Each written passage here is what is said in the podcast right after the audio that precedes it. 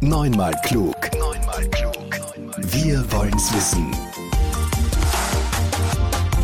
Die FH Campus Wien beleuchtet mit Expertinnen und Experten sowie Forschenden Themen von heute für morgen. Weltweit waren es heute x Millionen an Corona-Infizierten. Herzlich willkommen zu einem Podcast ganz in Zeichen der Pandemie. Es begrüßt Sie Lisa Baumgartner. Ja, es sind die Zahlen, die uns täglich in den Nachrichten begleiten. So und so viele Corona-Infizierte sind gemeldet und so und so viele Tests wurden auch schon durchgeführt. In den letzten Wochen waren das in Österreich besonders viele. Massentests in mehreren Bundesländern haben stattgefunden und bestimmte Berufsgruppen wie Pädagoginnen oder Polizistinnen wurden auch getestet. Bei den Testungen während der Covid-19-Zeit wirken sehr viele unterschiedliche Disziplinen mit. Eine davon ist die biomedizinische Analytik. Welche Rolle die biomedizinische Analytik einnimmt, dazu spreche ich mit Susanne Bauer-Rupprecht und Sabine Enzinger. Sie beide forschen an der FH Campus Wien und lehren im Bachelorstudium der biomedizinischen Analytik. Dankeschön für Ihre Zeit. Gerne. Interdisziplinarität, das ist ja für Sie gelebter Alltag.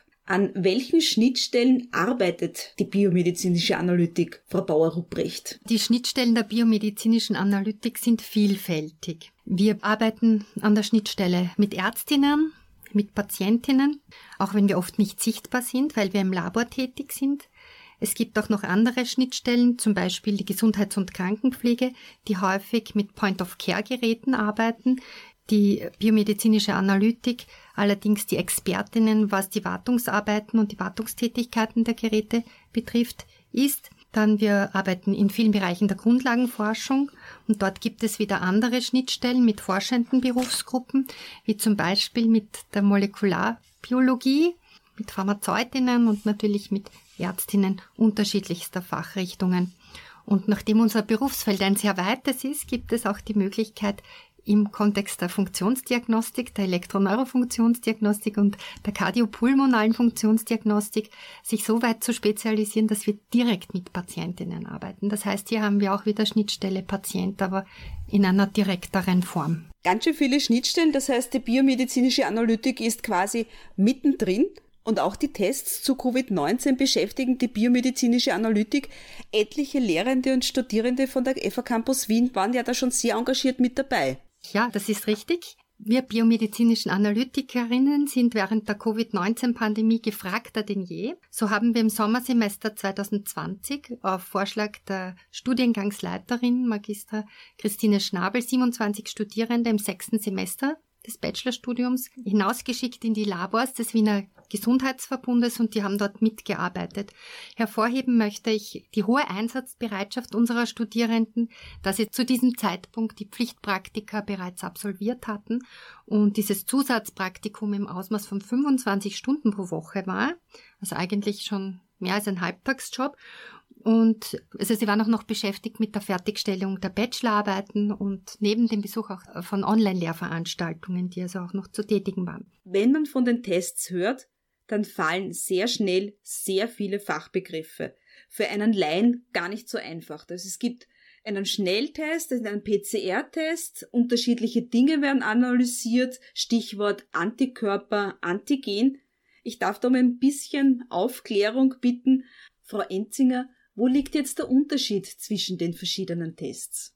Es gibt hauptsächlich drei verschiedene Tests. Erstens den direkten Erregernachweis durch RT-PCR.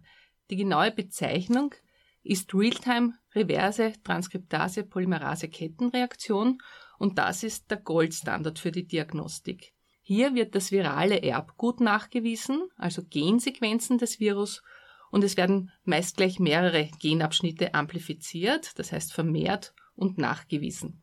Der PCR-Test kann das Virus in sehr geringen Ausgangsmengen nachweisen. In der Praxis bedeutet dies, dass der Test etwa dann noch anschlägt, wenn die Person die Infektion bereits durchgemacht und vermutlich nicht mehr ansteckend ist. Ein positives PCR-Testergebnis ist der Nachweis einer Infektion. Aber es bedeutet nicht zwangsläufig, dass diese Person ansteckend oder krank ist. Soweit zum PCR-Test. Der Begriff Antigentest, was bedeutet der? Ja, der Antigentest ist ebenfalls ein direkter Nachweis viraler Antigene. Es ist ein Schnelltest, das heißt, ich erhalte das Ergebnis innerhalb kurzer Zeit, so 15 bis 30 Minuten. Und im Unterschied zum PCR-Test wird bei Antigentests nicht das Erbgut des Virus nachgewiesen, sondern dessen Protein bzw. Proteinhülle, also Bausteine des Virus, gegen die das Immunsystem Antikörper bildet. Antigentests können eine sinnvolle Ergänzung zu PCR-Testungen darstellen. Wenn schnell, das heißt vor Ort im Point-of-Care-Testing, eine erste Vorentscheidung über das mögliche Vorliegen einer übertragungsrelevanten Infektion bei einer Person gefällt werden soll. Die Schnelltests sind insgesamt weniger genau als PCR-Nachweise und eines muss klar sein, ein negatives Testergebnis mit einem Antigen-Schnelltest bedeutet nicht, dass der oder die Getestete nicht infiziert sind. Aber mit einem Antigen-Schnelltest erhöht man die Chance, genau die Menschen zu finden, die vermutlich sonst unwissentlich oder unbemerkt andere Menschen angesteckt hätten. Mhm, das war jetzt der Antigen-Schnelltest. Das war ein direkter Nachweis.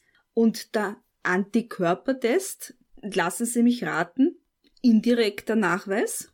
Das ist ganz richtig. Das ist ein indirekter Erregernachweis. Antikörpertests dienen vorwiegend dem Nachweis einer vorangegangenen Infektion. Sie liefern keinen direkten Virusnachweis.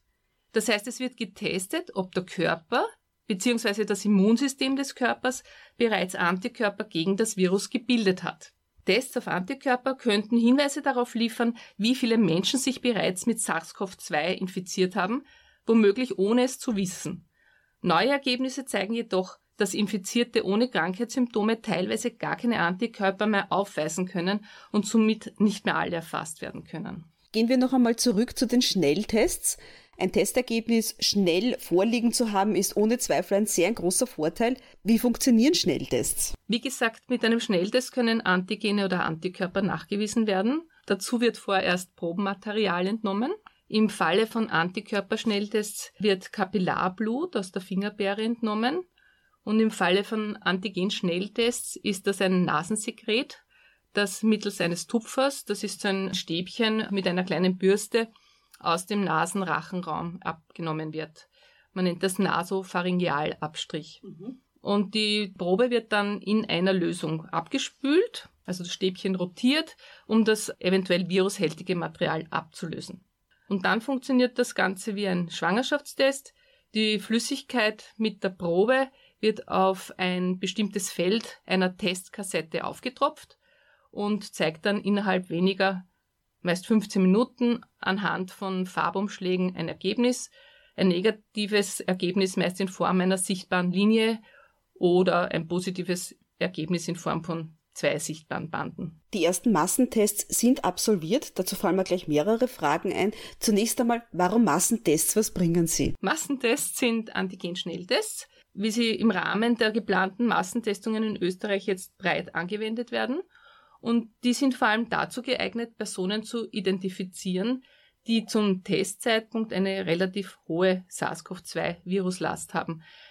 Damit will man vor allem Menschen aus dem Infektionsgeschehen nehmen, die zwar kaum bis keine Symptome verspüren, aber trotzdem eben andere anstecken können. Beim Massentest war es so, dass nach einem Schnelltest manchmal auch noch ein PCR-Test durchgeführt werden hat müssen. Warum?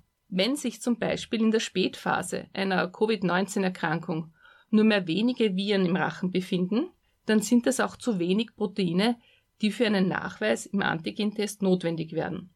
Und solche Personen werden dann als scheinbar negativ erfasst, obwohl sie womöglich weiterhin Virenmaterial ausscheiden und infektiös sind. Ein Schnelltest ist nicht so genau wie eine PCR, also ein Schnelltest kann derzeit eine PCR, die viel sensitiver ist und die sehr niedrige Virenmengen nachweisen kann, nicht ersetzen. Es sollte immer nach einem positiven Schnelltestergebnis eine PCR zur Bestätigung durchgeführt werden. Für den PCR-Test gibt es, wenn ich mich recht erinnere, mehrere Möglichkeiten, um zu Proben zu kommen, Frau Bauer-Ruprecht. Das ist richtig.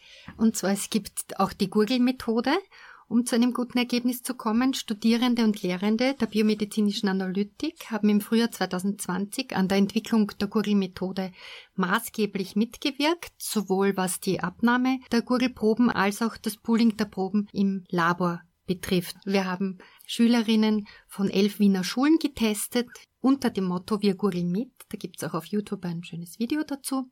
In Kooperation mit der Klinik Favoriten und anderen war die Forschungsfrage, wie viele SARS-CoV-2-Infektionen gibt es unter Kindern? Und die Kolleginnen und Kollegen der biomedizinischen Analytik, also ungefähr 70 Lehrende und Studierende unserer Fachhochschule, haben an der professionellen Logistik und am sicheren Ablauf der Testungen deutlich mitgewirkt. Wir haben jetzt sehr viel über die Antigentests gesprochen. Für die Antikörpertests, also um nachzuweisen, ob jemand bereits mit dem Coronavirus infiziert war und ob das Immunsystem auf diese Infektion schon mit der Produktion von Antikörpern reagiert hat, dann heißt es aber Blut lassen. Was kann jetzt so eine biomedizinische Analyse im Blut feststellen? Bei den äh, Antikörpertests findet man verschiedene Immunglobulin-Klassen. Da gibt es einerseits das Immunglobulin G, und es ist so, dass bei einer Infektion mit SARS-CoV-2 innerhalb oder sogar erst am Ende der zweiten Krankheitswoche IgG-spezifische Antikörper nachgewiesen werden können. Und circa sechs Wochen nach erfolgter Infektion zeigen so 94 bis 98 Prozent der Betroffenen IgG-Antikörper. Und neuere Studien zeigen, dass einige Patienten, Patientinnen ihre IgG-Antikörper nach drei bis vier Wochen verlieren man muss also den geeigneten Testzeitpunkt wählen. Im Blut kann also Immunglobulin G wie Gustav nachgewiesen werden. Sie haben davon gesprochen, dass es mehrere Immunglobulin-Klassen gibt. Welche haben denn noch eine Aussagekraft? Wichtig ist noch ein Nachweis von Immunglobulin M gegen SARS-CoV-2 und zwar in der Frühphase, so circa erste Woche nach Auftreten der Symptome, können schon IgM oder auch IgA-Antikörper im Blut auftreten und somit die Infektion nachgewiesen werden. Anschließend wird, vor allem bei bestehenden akuten Infektionsverdacht, wieder ein Direktnachweis mit PCR empfohlen.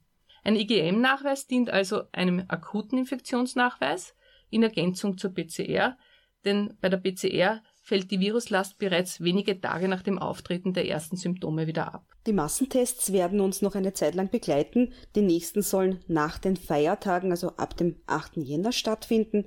Und dann sollen auch möglichst rasch, so im Februar, sagt die Bundesregierung, Tests zur Verfügung stehen, die wir auch selber zu Hause durchführen können. Frau Bauer-Rupprecht, wann wird die Bedeutung von Tests in der Pandemie wieder abnehmen? Also aus meiner Sicht werden die Massentestungen an Bedeutung verlieren, sobald nachgewiesen ist, dass es einen sicheren Impferfolg gibt, wenn Impfungen im großen Stile funktionieren und wenn diese Impfungen funktionieren, ein sicheres Impfintervall erkennbar ist. Und die Tests, die jeder zu Hause selber machen wird können, wie ist da Ihre Fachexpertise dazu? Die Probenentnahme muss durch entsprechend geschultes Personal erfolgen. Die Selbstabnahme von Proben wird durch die Österreichische Gesellschaft für Laboratoriumsmedizin und klinische Chemie sehr kritisch beurteilt. Zum einen muss die Qualität der Probenentnahme stimmen, die muss unbedingt gewährleistet sein, um falsche Ergebnisse zu vermeiden, und andererseits ist die eindeutige Identifikation des Patientenmaterials unbedingt notwendig, vor allem wenn aus den Testergebnissen behördliche Entscheidungen abgeleitet werden. Auch ich als biomedizinische Analytikerin schließe mich der Österreichischen Gesellschaft für Laboratoriumsmedizin an und kann dem nur zustimmen. Aber auch abseits der Pandemie ist die biomedizinische Analytik aus vielen Fachgebieten gar nicht wegzudenken.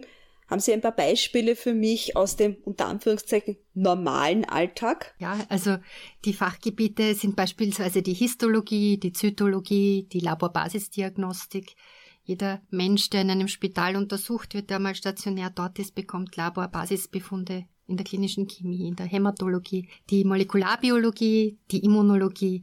Wer motiviert ist, kann sich als Expertin und Experte weiterentwickeln mit besonders hoher Fachkompetenz in den verschiedenen Bereichen. Sie kann sich spezialisieren und die Verbindung von theoretischem Wissen mit der praktischen Umsetzung ist dann besonders spannend. Haben Sie beide noch eine Message an all diejenigen, die in den nächsten Tagen eine Testung machen müssen oder machen wollen? Ja, wir wollen Ihnen mitgeben, dass ein Test immer nur eine Momentaufnahme darstellt und dass Schnelltests keine Sicherheit geben, keine hundertprozentige, dass sie SARS-CoV-2 negativ sind. Vielen Dank, Frau Bauer-Rupprecht und Frau Enzinger, für die vielen Ausführungen zu den verschiedenen Testungen. Was wünscht man sich dieser Tage? Negativ bleiben und alles Gute. Dankeschön. Danke auch. Neunmal klug. Der Podcast der FH Campus Wien über Wissenschaft und Wissen für die Zukunft. Für die Zukunft.